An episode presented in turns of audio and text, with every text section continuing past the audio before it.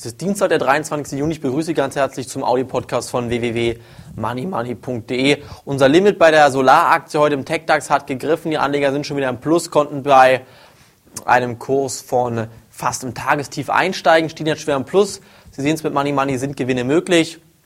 Der DAX hält sich momentan ganz gut. Der Dow Jones, der will nicht so wirklich durchstarten. Aber ich denke vor allen Dingen der GfK Konsumklimaindex, der könnte heute positive Nachrichten noch bringen und sollten dort positive Impulse heute mal rüberschwappen oder eventuell morgen rüberschwappen, gehe ich mal davon aus, dass eine Gegenbewegung im Gesamtmarkt kommt, dass der DAX noch ein bisschen anzieht. Ist auf jeden Fall im Bereich des Möglichen. Möchte ich gar nicht jetzt hier derzeit ausschließen, dass der DAX nicht nochmal auf 4,8, 4,9, 5000 läuft. Aber grundlegend muss man auch jetzt hier sagen, wirklich jetzt was zu handeln, zu traden gibt es nicht.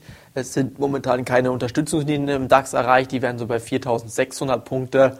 Ähm, die Solaraktien, die wir jetzt gekauft haben, beziehungsweise die Sie, die Sie gekauft haben, wo wir das Limit gesetzt haben, die sind im Plus.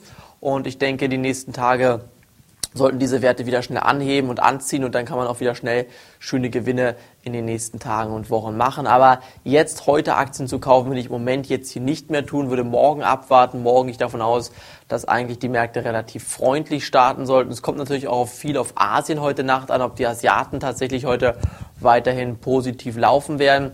Sollte Asien heute positiv laufen heute Nacht, also der Hang Seng oder auch ähm, weitere asiatische Börsen, wie zum Beispiel der Nikkei, dann gehe ich davon aus, dass morgen der DAX wieder Richtung 4,8, 4,9 laufen könnte. Ansonsten äh, Stoppkurse beachten bei 4.600 Punkten im DAX. Wenn diese Marke nachhaltig fällt, geht es weiter abwärts Richtung 4,4 oder 4,2 und dementsprechend werden wir uns auch positionieren. Von mir war es das heute schon vom Money Money Audio Podcast. Morgen geht's weiter. Vielen Dank fürs Reinhören. Tschüss, auf Wiederhören.